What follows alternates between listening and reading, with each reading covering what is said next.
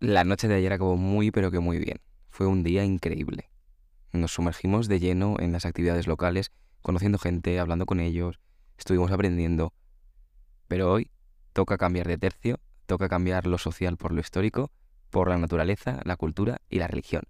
Hoy visitamos Bajirdar, la ciudad que vio nacer al Nilo Azul.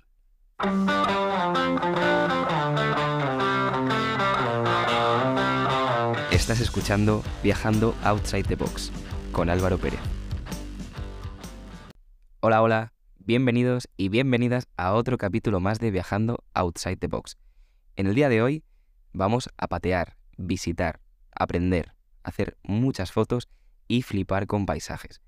Como ya os lo adelantaba en la intro, seguimos en Bajirdar, donde hemos dormido mm, relativamente bien, la verdad.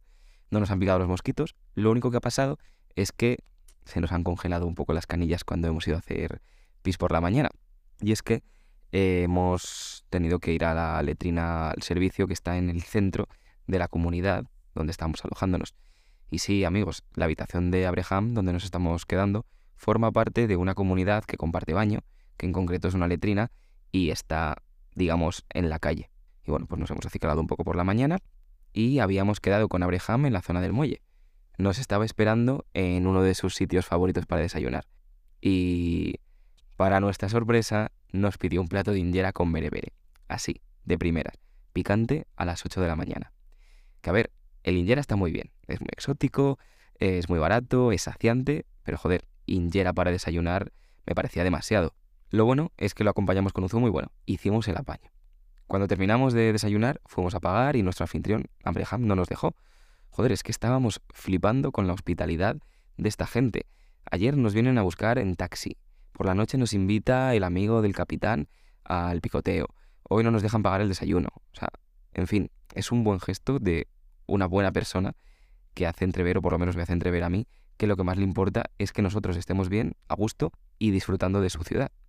Ya con el estómago lleno, emprendimos de nuevo nuestra ruta con el fin de visitar la ciudad. Y aquí quiero hacer un breve inciso para explicar qué es lo que nos llevó a querer visitar Bajardir y por qué decidimos incluirla en nuestro itinerario.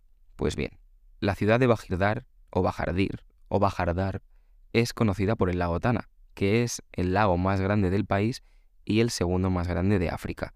Este mismo lago, que ya visitamos el primer día donde vimos a la familia de los Japipos, tiene distintas islas donde se pueden encontrar monasterios que datan desde el siglo XIII o XIV, en cuyo interior puedes encontrarte con pinturas, libros antiguos, otras reliquias monásticas de hace un montón de siglos atrás. Además, es la fuente principal del río Nilo Azul, del que me gustaría hablaros un poco más en detalle, ya que realmente fue la principal razón que nos llevó a visitar la ciudad.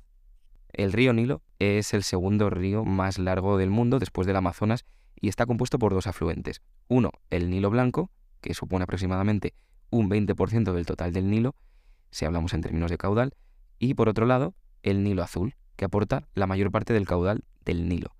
Si bien es verdad que el Nilo Blanco es más regular durante el año, por lo que se puede decir que el Nilo es navegable gracias al Nilo Blanco. Y por ubicaros un poco, el Nilo Blanco nace en las Cataratas Victoria, en Uganda, mientras que el Nilo Azul nace en la ciudad de Bajirdar, en Etiopía. Ambos se unen en una ciudad de Sudán llamada Jartum y juntos conforman lo que conocemos como el Gran Río Nilo. Pues bien, como iba diciendo, nosotros queríamos ir sí o sí a ver aquella maravilla increíble de la naturaleza como son las cascadas del río Nilo, aunque Abraham nos programó el día para empezar visitando los monasterios del lago Tana y acabar en el Nilo Azul el atardecer. Nosotros confiamos plenamente en él porque al final es un local, es quien está día tras día viendo turistas ir y venir, sabe cuáles son los mejores tiempos para hacer cada cosa y confiamos plenamente en Abraham. Así que, continuando con la historia, cogimos un barco y nos fuimos rumbo a visitar monasterios. Cabe señalar que esta actividad es una de las mayores atracciones turísticas. ¿Y qué quiero decir con esto? Pues masificación de gente, precios elevados, descontrol, comercialización excesiva e incluso falta de autenticidad, ¿no? Cuando vas a un sitio al que han ido ya centenares de miles de personas puede que te haga pensar que ese lugar no merece tanto la pena. Pero bueno, yo aquí tengo una clara reflexión, y es que me encanta ir a lugares en los que apenas hayan ido otras personas. Y a su vez me gusta ir a horas más o menos intempestivas para encontrarme con el menor número de gente en caso de que haya una gran afluencia. Pero jamás dejaría de ir a un sitio porque sepa de antemano que ha sido muy visitado o que va mucha gente, ya solamente por el hecho de tener una opinión personal forjada por mi propia experiencia. Porque, aunque haya mil personas viendo lo mismo que tú, es posible que eso que estás viendo transmita mil cosas diferentes y una diferente a cada persona que lo está viendo. Y ahora, la pregunta del millón. Oye Álvaro, pero no estás haciendo un podcast de viajes outside the box.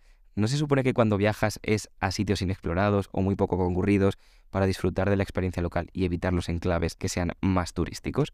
Y bueno, la respuesta es que mi forma de viajar ha ido cambiando y evolucionando año tras año, enfocándose en conocer el país más a través de su gente y su cultura que a través de sus atracciones turísticas. Hablar con cada persona que veo, preguntarle por lo que hace en su día a día, por lo que piensa de nosotros, sus aficiones, opiniones e incluso experiencias y consejos que ellos puedan ofrecerme a mí para intentar empatizar con ellos y con el país, intentar entenderles un poco más. Esto no quita que en ciertos momentos viaje a un estilo más tradicional, a sitios turísticos, con un montón de gente, para así poder construir, como he dicho antes, una crítica propia sin tener que estar sugestionado por lo que piensen otras personas o lo que esté leyendo en un blog o incluso por el número de gente que visita ese lugar. Entonces, dicho esto, lo que nosotros hicimos fue contratar un barco compartido para hacer una excursión de mediodía, de unas 5 horas más o menos, por el lago Tana y sus distintas islas y monasterios. El precio fue de unos 300 birs, unos 10 euros al cambio, teniendo en cuenta que las entradas de los monasterios van aparte. Y nosotros recuerdo que compartimos el barco con otras 16 o 18 personas, éramos unas 20 personas en un barco en el que el día anterior habíamos ido cuatro. Pero bueno, es lo que tiene, es lo que hay, es muy difícil el acceso a las islas o nadas entre hipopótamos o compartes un barco. Es que no hay, no hay mucha más opción. Estos monasterios, diseminados por las islas y penínsulas del lago Tana en Etiopía, están rodeados de historia. A la mayoría solo se puede acceder en barco y se remontan a siglos atrás, en la época medieval. En sus tesoros se guardan manuscritos antiguos, objetos eclesiásticos, así como los restos de antiguos emperadores etíopes. Simplemente voy a hacer hincapié en dos de ellos, ya que fueron los únicos que visitamos, uno de ellos es el Urakidane Mehret, que está en una isla que se llama Urakidane Mehret y el monasterio se llama igual. Y en esta isla es posible encontrarse con lugareños que fabrican tanguas, que son como embarcaciones tradicionales etíopes hechas de papiro. Y en estas barcas, que se llaman tanquas, es posible ver pescadores a lo largo de los distintos lagos de Etiopía. Y esto es una escena increíble, aunque corren el peligro de caerse al lago debido a la inestabilidad de la barca. De hecho, tenemos historias de gente que, conoce a familiares que se han caído en el, en el lago y han, y han muerto allí. En el interior la capilla tiene seis lados y las paredes están decoradas con frescos pintados que representan diversas escenas bíblicas y de la historia de la iglesia de Etiopía. No hay mucho más que ver, la verdad. Se entra y se sale en menos de media hora, das una vuelta por ahí, y aunque parece mucho tiempo de viaje y esfuerzo invertido en una visita muy corta, la verdad es que merece la pena simplemente por conocer o entender un poco más la cultura de Etiopía y sus tradiciones. Otro de los monasterios de los que voy a hablar es el Debre Mariam, que está en la isla Debre Mariam, y no es tan impresionante como el Urakidane, pero en su interior se conservan varios manuscritos y papiros que datan del siglo XIII y fueron utilizados por algunos sacerdotes para enseñar a sus discípulos. Después de cinco horas de excursión, desembarcamos en el muelle donde rápidamente nos encontramos a Breham, que nos dice, corred, corred, que perdéis el autobús. Y nosotros, ¿cómo? Dice, sí, sí, que solo hay un bus que va a las cataratas del Nilo Azul y sale en cinco minutos. Por suerte paramos en un súper porque desde el Ingera de por la mañana a las ocho y pico no habíamos comido nada más y estábamos caninos. Y tras una hora de ruta, ruta la verdad que pedregosa por caminos, visitando pueblos, con carreteras sin asfaltar, llegamos a la entrada del parque. Y cuando llegas te suelen proponer dos opciones. Una, hacer dos horas de trekking ida y vuelta hasta la cascada y volver, y otra 20 minutos de barca hasta la cascada y volver. Nosotros, ya que éramos un grupo de unas 8 personas o así, convencimos al guía para hacer una mezcla entre las dos cosas. Primero un trekking hasta la cascada y después la vuelta en barca para ahorrar algo de tiempo. El camino que lleva a las cataratas es súper rocoso. Tiene subidas, bajadas y sueles encontrarte a bastantes locales transportando cosas en burros o directamente en su cabeza. Normalmente lo que transportan eh, es agua, ya que es el recurso más importante que emana de esas cataratas y abastece a la ciudad y a todos los pueblos de la zona.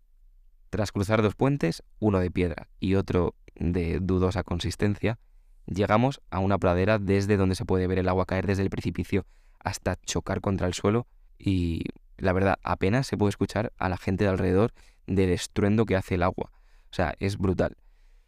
Y dicho esto, amigos y amigas, hemos llegado al nacimiento del Nilo Azul. Nosotros estábamos anonadados y nos quedamos durante más de una hora disfrutando de la cascada, haciéndonos fotos, simplemente relajándonos con el sonido del agua al romper con el suelo. Y después de eso emprendimos nuestro viaje de vuelta en barca por el Nilo Azul. Justo estaba atardeciendo y fue increíble ver cómo el sol se desvanecía en el horizonte dejando los últimos atisbos de luz reflejados en el río. Después de eso, llegamos a Bajirdar y ya era de noche. Y bueno, había sido un día súper intenso, no teníamos casi fuerza para nada. Quedamos con Abraham en la plaza central y nos llevó a un bar a comer pescadito frito, recién salido del, del lago Tana seguramente. Y estuvimos, nada, planeando cómo podríamos dirigirnos a nuestro siguiente destino, que era la ciudad de Gondar. Según Abraham, la opción más eficiente era coger un bus de madrugada, más o menos sobre las cinco y media, por lo que teníamos que intentar descansar lo máximo posible. Así que en cuanto acabamos de cenar nos recogimos y nos despedimos de nuestra amiga Abraham, que por si no era poco, el día siguiente nos iba a venir a buscar a las 5 de la mañana para enseñarnos cómo coger el bus. Es que es increíble, Abraham. Es un día de persona. Y nada, aquí acaba nuestro día y nuestra visita a Bajar Dir, la ciudad que vio nacer el Nilo Azul. Ya sabéis que si os ha gustado, a mí me ha gustado muchísimo más que os guste. Os espero en el siguiente capítulo donde os explicaré cómo coger un bus local, cómo regatear para conseguir excursiones y cómo es pasar un día en Gondar, la antigua capital imperial de Etiopía. Hasta la próxima, chao chao.